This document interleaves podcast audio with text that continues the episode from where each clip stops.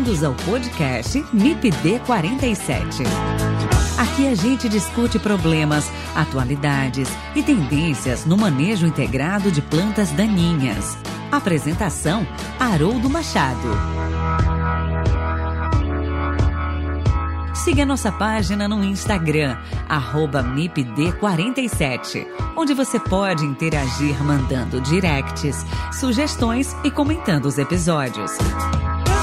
Você também pode ouvir os episódios e interagir através do nosso site www.mipd47.com.br e entrar em contato pelo e-mail mipd47podcast@gmail.com.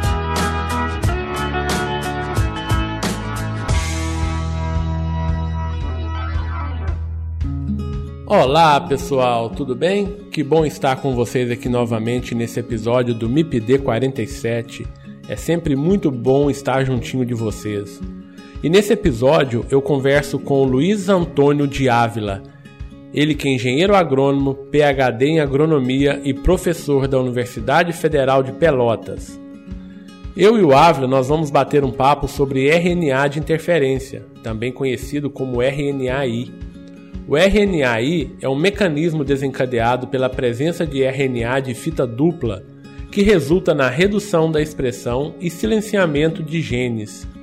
Essa técnica tem potencial de uso no manejo de plantas daninhas, em especial no silenciamento de genes responsáveis por resistência de plantas daninhas a herbicidas. Por essa técnica, por exemplo, poderia desligar a expressão de genes que conferem resistência e a planta daninha voltaria a ser sensível a um determinado herbicida.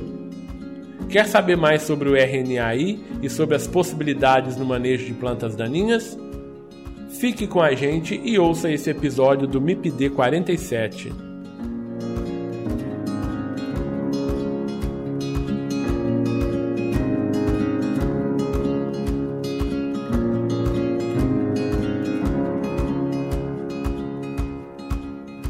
Olá, Luiz Ávila, tudo bem com você? Tudo bem, tudo bem, boa noite. Boa noite, Luiz Ávila. É um prazer muito grande ter você aqui no MIPD 47 para a gente bater um papo aqui né, nessa noite fria aqui no Rio, aí no Rio Grande do Sul também. Muito obrigado, Luiz, por aceitar esse convite para bater um papo aqui com a gente. Eu que agradeço, eu que agradeço. Obrigado pelo convite. Agradeço bastante e já de antemão já parabenizo pela iniciativa. Esse podcast de vocês tem uma importância bastante grande aí para o conhecimento em plantas daninhas do Brasil e é, meus parabéns a ti e a tua equipe por organizar esse evento. Obrigado, Luiz. Posso chamar de Ávila só, né? Claro, claro. Ô Ávila, por favor, para quem não te conhece, você pode se apresentar, por favor? Falar pra gente aí quem é o Ávila? Claro, claro. Uh, bom, eu sou o professor Luiz Ávila, sou professor aqui da, da, Universidade Federal de Pelotas, trabalho com plantas daninhas há 20 anos, eu sou professor, 22 anos que sou professor universitário, trabalhei um tempo aqui, 12 anos em Pelotas e 10 anos eu trabalhei uh, como professor em Santa Maria. A minha formação em plantas daninhas, eu tenho graduação e mestrado pela Universidade Federal de Pelotas, eh, de Santa Maria, desculpa. Meu doutorado eu fiz eh, na Texas A&M University. Eu tenho trabalhado bastante com vários aspectos de manejo de plantas daninhas e eh, principalmente nessa questão mais teórica e mais de pesquisa básica. Muito bem, Ávila. Muito obrigado, então, novamente por aceitar esse convite para a gente bater esse papo. A gente já está alinhando essa conversa aí há algum tempo e agora deu tudo certo da gente estar tá aqui conversando. Ô, Ávila, nós vamos falar um pouquinho aqui hoje, né, sobre RNA de interferência, né, conhecida aí como RNAi, né, e as suas possibilidades dentro do manejo de plantas daninhas. É um assunto bem novo para muitos dentro da área de plantas daninhas e eu quero aqui com sua ajuda, Ávila, de maneira mais light, digamos assim, apresentar esse assunto aqui para os nossos ouvintes. Então eu sei que é um assunto bem complexo, né? Mas nós vamos traduzir isso aqui de uma forma mais, mais, mais light. Mas para começar, o, Ávila, o que, que é o RNA de interferência? Pergunta boa iniciar por ela, né? Entender um, um pouquinho esse processo de interferência, né? Toda célula eucariótica, ou praticamente toda, a maioria, a maior parte das células eucarióticas possuem esse sistema, né? de RNA de interferência. Então, a formação de uma determinada proteína, nós temos lá o DNA, né, que ele é transcrito formando o RNA mensageiro, que esse RNA mensageiro ele é traduzido para formar uma determinada proteína, né, que vai formar as enzimas e as proteínas necessárias para o desenvolvimento, o crescimento, desenvolvimento daquele ser, né, daquela célula. O RNA de interferência, ele age no silenciamento pós-transcricional, quer dizer, após a transcrição, a partir do DNA existe a transcrição, né, então após essa transcrição, nós temos o RNA mensageiro. E o RNA de interferência, ele silencia aquele RNA mensageiro e não permite que exista a tradução e a formação daquela proteína. Então é um silenciamento que nós chamamos de uh, silenciamento pós-transcricional, após a transcrição. Esse silenciamento ele é possibilitado com o uso de RNAs de dupla fita, que também são conhecidas como dsRNA, do inglês Double Stranded RNA. E esse silenciamento de, de dupla fita ele permite o silenciamento de uma sequência específica, ou seja, de um RNA mensageiro específico. Então, nós conseguimos desenhar um RNA de interferência que silencie um RNA mensageiro específico e isso silencia a ação daquele gene, né? a ação daquele gene para formar a proteína. Então, é pós-transcrição. Perfeito, Ávila. Nós vamos entrar mais em detalhe é, mais à frente como que isso pode ser usado dentro da nossa área, né? Mas, mas como que surgiu essa técnica, Ávila? Como técnica, ela não é algo muito novo. Surgiu uh, na década de 90. 1996 foi o primeiro artigo que foi publicado com essa técnica, né? Porém, somente em 98 foi realmente elucidado o mecanismo de ação do RNA de interferência. Então, é uma técnica que tem aí mais de 20 anos, né? Que ela, a partir do conhecimento dessa técnica, ela eh, possibilitou o uso em diversas áreas do, do conhecimento da biologia, né? Diversas áreas da biologia, como a própria saúde humana, saúde pública, etc. E, tal. e na área agrícola, os primeiros trabalhos uh, datam aí do início dos anos 2000. Então é, é, relativamente recente dentro da nossa área, né? Dentro da área de, de plantas daninhas. Bacana. Ainda tem muita coisa ainda para se descobrir, para se entender, né, Ávila, para usar, enfim. Eu sei que você pesquisa nessa área, né? Então tem muita coisa boa para dizer para gente aqui. Ô Ávila, como que o RNA atua? Eu vou colocar aqui entre aspas, né? Pra, na não síntese de proteínas. Você já começou, já enveredou por essa resposta aqui anteriormente, mas eu queria que você desse esse foco um pouco melhor para a gente entender melhor isso, né? Então, como que funciona esse silenciamento de genes, né? É uma pergunta importante também. Eu vou começar a chamar desse sistema de RNA de interferência, né, porque envolve um monte de processos, né? Ele é iniciado com a aplicação ou a formação de um RNA de dupla fita, né? Esse RNA de dupla fita, ele tem tamanhos variados, né? 200, 300, 400, 600 pares de base. Esse dsRNA, RNA de dupla fita, ele, eh, ao entrar na célula ou ser produzido dentro da célula, ele é reconhecido por um grupo de enzimas, uma enzima chamada DICER, que é uma, uma ribonuclease 3, e essa DICER, ela reconhece esse RNA, esse dsRNA, RNA do dupla fita, e ela corta, no jargão com clivagem, né, faz um corte dessa dupla fita, formando RNAs menores, que passam a ser chamado de RNA pequeno, RNA de interferência pequeno, ou microRNA de interferência. Tá? Esses pequenos RNAs, que têm normalmente de 20 a 30 eh, nucleotídeos, após ser cortado pela DICE, ele é reconhecido por um complexo chamado RISC.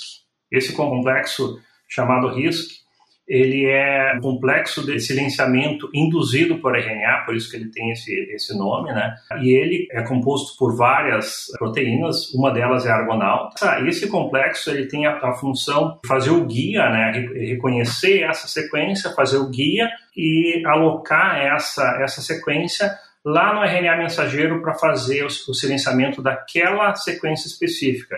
É como se fosse uma chave que ela só se encaixa naquele RNA mensageiro que a gente quer silenciar. Tá?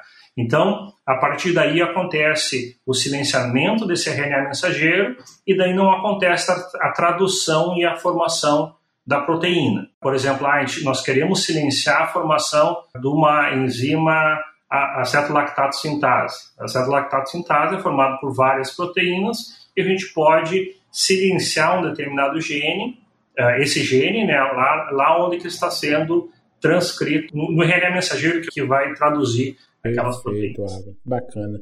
Isso está acontecendo lá dentro da célula, em que lugar, Ávila? Isso está acontecendo no citoplasma, né, é onde que acontece essa, não é, não é em nível de núcleo, mas em nível de citoplasma, é onde que acontece esse silenciamento. Né? Bacana, Ávila. Você está ouvindo o MIPD 47 com Haroldo Machado.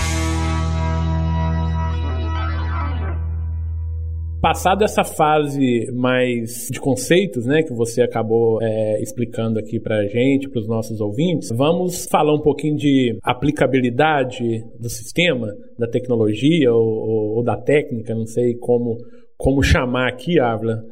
Mas, enfim, como que essa tecnologia do RNA interferência pode mudar aí o manejo de plantas daninhas, Ávila? Na verdade, o, o sistema de RNA interferência ele tem inúmeras aplicações em plantas daninhas, em manejo de plantas daninhas, possibilidades de aplicações. Né?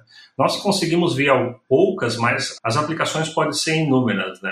Ah, na proteção de cultivo em geral, que envolve entomologia, fitopatologia e plantas daninhas, as áreas mais avançadas é a entomologia. A entomologia se tem um avanço bastante grande nesse tema, né, com várias aplicações viáveis né, desse, desse sistema, e na, em manejo de plantas daninhas e, e doenças, já é, a, esse é, essa evolução já é um pouquinho é, limitada. Ô, Abra, só se me permite aqui, é, na entomologia você falou que já é mais avançado, e dentro da nossa área de plantas daninhas, qual que seria a maior dificuldade aí é, para esse avanço? Ah, ótimo. Na verdade, uma das grandes dificuldades desse avanço, tem várias delas.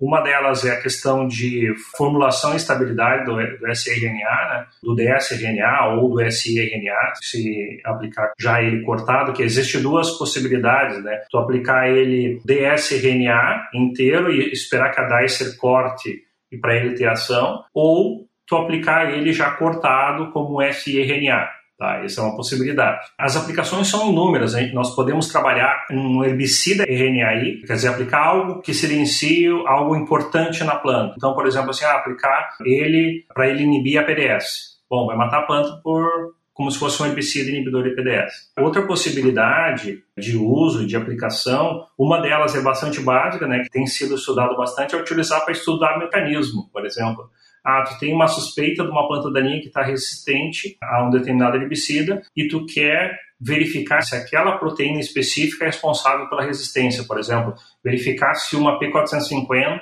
é o mecanismo de resistência àquele determinado herbicida. Pode aplicar um dsRNA e silenciar aquela P450 e aplicar herbicida para ver se é aquilo ali mesmo.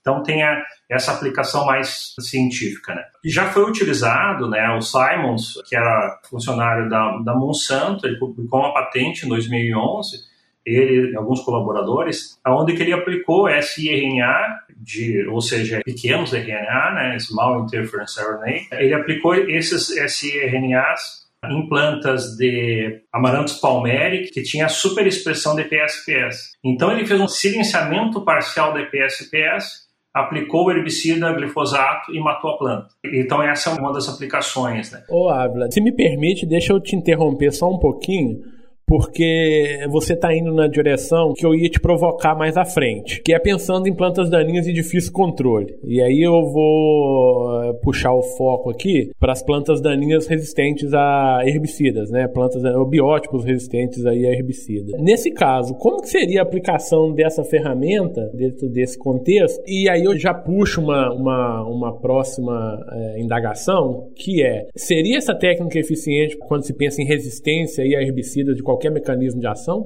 É uma boa pergunta e a complexidade muda. Por exemplo, assim, se é um mecanismo de ação por sítio de ação alterado, por exemplo, superexpressão de EPS-PS ou uma EPS-PS alterada, é mais fácil, uma tecnologia mais fácil porque depende de um gene silenciar apenas um gene. Quando a resistência é poligênica, por exemplo, ah, depende da expressão da EPS-PS, das P450 e depois das GSTs, por exemplo. Só um exemplo, uma sequência. Assim.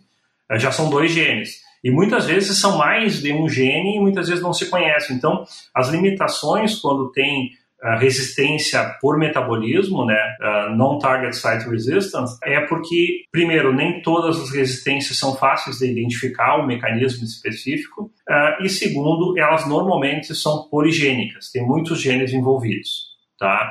Então, esse é o limitante. Então, por exemplo, se a gente vai desenhar um sistema para uma situação dessas, nós temos que pensar em todos os genes, ou na maior parte dos genes que estão envolvidos naquela resistência e desenhar de interferência para cada um desses genes. Perfeito. Então, na verdade, esse mecanismo ele não está muito relacionado ao mecanismo de ação do herbicida, mas sim ao mecanismo de resistência, né? Que a planta tem a determinado herbicida, a determinado mecanismo de ação. Bacana, Luiz, bacana. E na prática, como que seria o uso dessa técnica aí do RNA aí? Né? Vamos pensar em aplicação exógena, a aplicação via modificação genética, né? Como que seria isso, Ávila? Vamos lá, o produtor quer saber já, né? Como que ele vai aplicar, se é um pulverizador, se vai usar um pulverizador, se vai fazer aplicação com drone, é, é isso que o produtor quer saber, né? Ele quer resolver o problema dele lá. Exato plantas em si elas são césseis, né, elas não se movimentam. Tu desenvolveu um organismo geneticamente modificado para controlar ela, ela tem uma limitação, né? Por exemplo, fazer com que a planta produza RNA de interferência, ele funciona basicamente,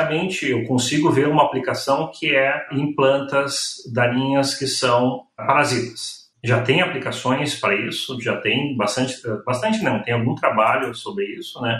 Tem um colega da Virginia Tech que trabalha com isso e eles podem desenvolver processos específicos, por exemplo, produzir uma planta que gera RNA de interferência que evita que a planta daninha, parasita, se ligue na planta cultivada. Então, essa é uma forma possível de uso, né, que eu consigo ver. Para plantas daninhas, esse é outro motivo que para a planta daninha ele é menos uh, desenvolvido do que para insetos, por exemplo, é que nós precisamos pulverizar Quer dizer, nós temos que entregar esse pulverizado, esse dsRNA, e esse dsRNA precisa penetrar na, na folha e chegar lá nas células. Então, esses são os dois limitantes no uso em plantas daninhas. Primeiro, a estabilidade desse RNA, né, que se trabalhou bastante para desenvolver alguns processos, tem alguns processos patenteados. Um deles é, é de uma empresa americana que faz uma derivatização desse dsRNA para ele ficar estável. E a outra grande dificuldade é fazer uma molécula grande, né?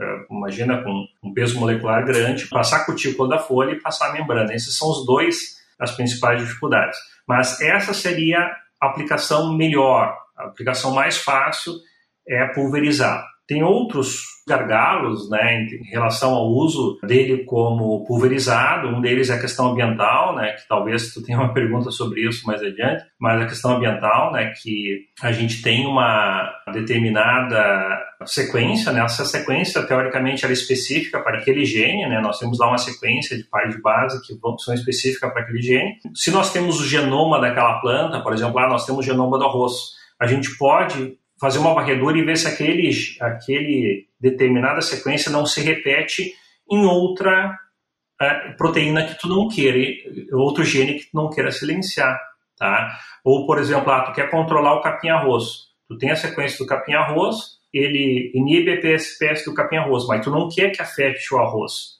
Arroz eu tenho a sequência. Uh, o capim-arroz, equinoclua colona, eu tenho a sequência. Mas equinoclus galho eu não tenho mas uh, amarantos uh, tuberculatos eu tenho, amarantos híbridos eu não tenho.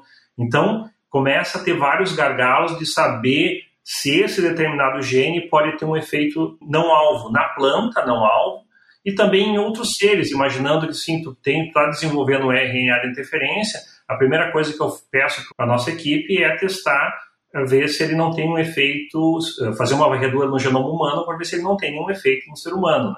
Porque se tu desenvolver uma sequência que tem um efeito ser humano, tu já não vai ah, usar aquela sequência. Quais seriam as possibilidades, então, de interação do RNA com esses organismos não alvo? Com essa limitação, né, de não ter, tu não ter o sequenciamento de todos os organismos, né, a gente não tem isso, apesar dos avanços que se teve em relação a técnicas de sequenciamento, né. Na verdade, o sequenciamento das espécies se tornou mais rápido e mais barato, né, ao longo dos anos comparado lá com a primeira espécie que foi sequenciada. Porém, uma das grandes dificuldades é fazer a anotação desses genes, né? a parte em sílico, né? fazer a anotação e validação desses genes, que é um processo bem demorado e bem custoso. Né? Então, a gente não tem esses genes da sequência da maior parte desses organismos, né? que a gente não quer que cause dano. Então, essa é uma limitação ah, nesse momento. Né? Eu sei que essa limitação daqui três anos vai estar resolvida, ou próximo de ser resolvido, ou daqui a dez anos será resolvido. Então, esse risco, apesar de muito pequeno, de atingir um organismo não alvo,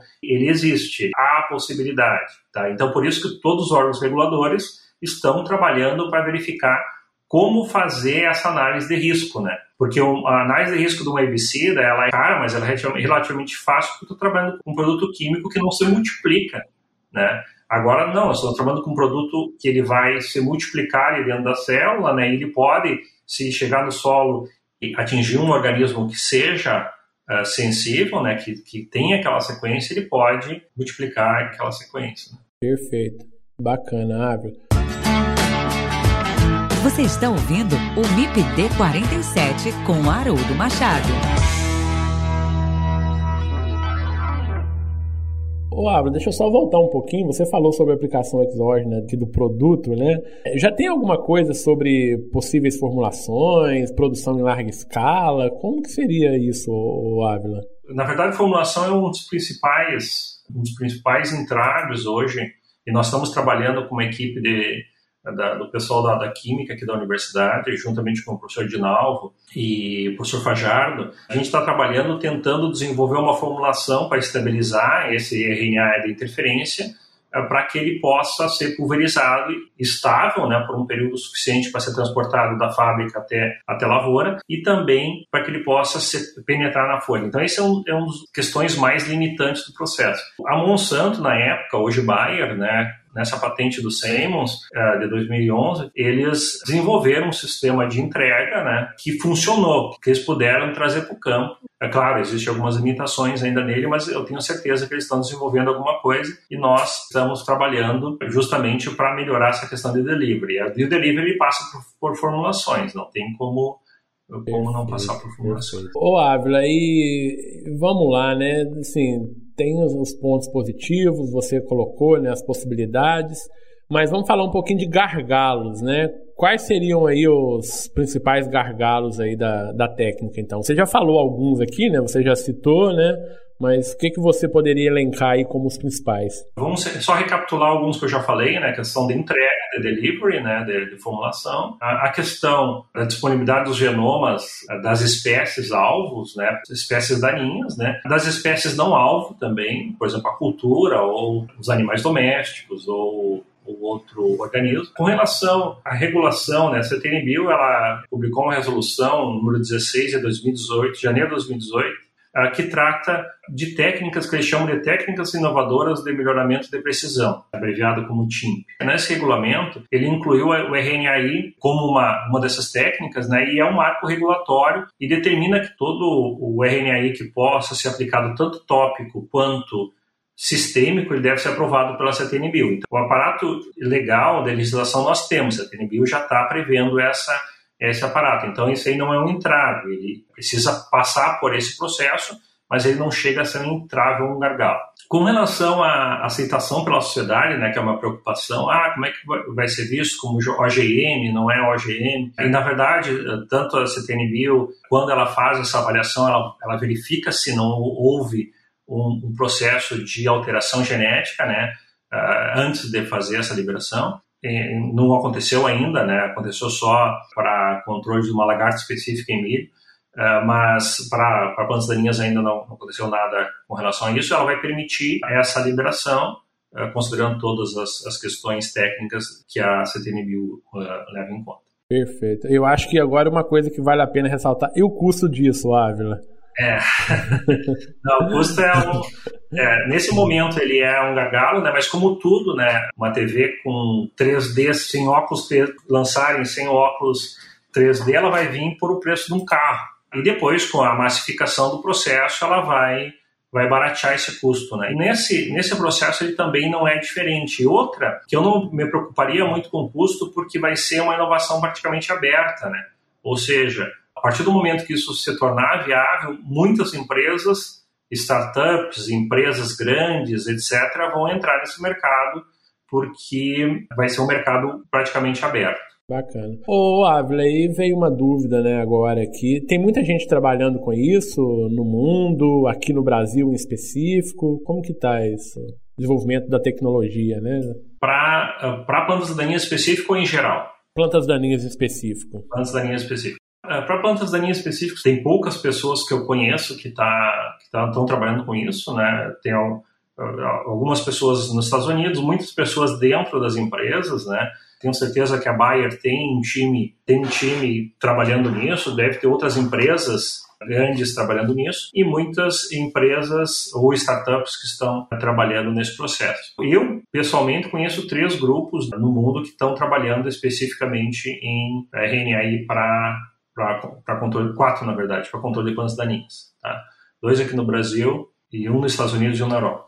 Esses são os que eu conheço, não, não quer dizer que são os únicos, mas mas significa que tem pouca gente, mais, mais pessoas podem vir a trabalhar né, e devem vir a trabalhar.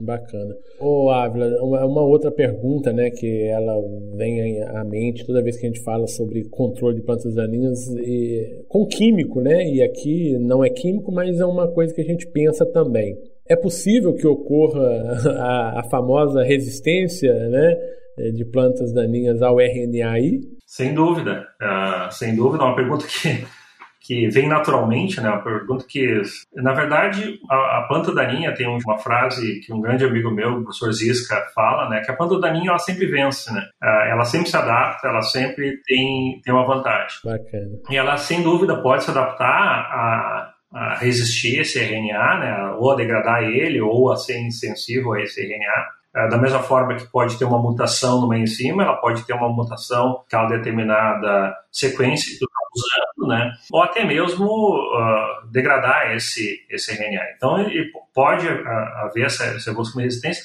O bonito de tudo é que a partir do momento que tu desenvolver essa tecnologia, tu, tu vai para o laboratório e em dois meses tu tá com uma nova sequência, com um novo processo, fabricando uh, e entregando já uma, uma uma solução para aquela planta resistente. Então, por causa dessa facilidade de tu, de tu desenhar essa sequência, né, e manipular essa sequência. Perfeito. Ô, Avelin, você acha que se você fosse um, um, futurologista aí, né, como que essa técnica poderia estar aí sendo utilizada de uma maneira mais massiva no campo, vamos dizer assim? É, eu acho que ela é uma técnica promissora, né, ela tem um tem uma possibilidade né, boa de uso no campo. Ela tem algumas limitações, né? Como eu falei lá no início, a variabilidade genética das plantas daninhas uh, não, não, trabalha com, uh, por exemplo, em, em, em, entomologia normalmente tu trabalha com um inseto, né? Tu tá tentando matar ou controlar aquela Spodoptera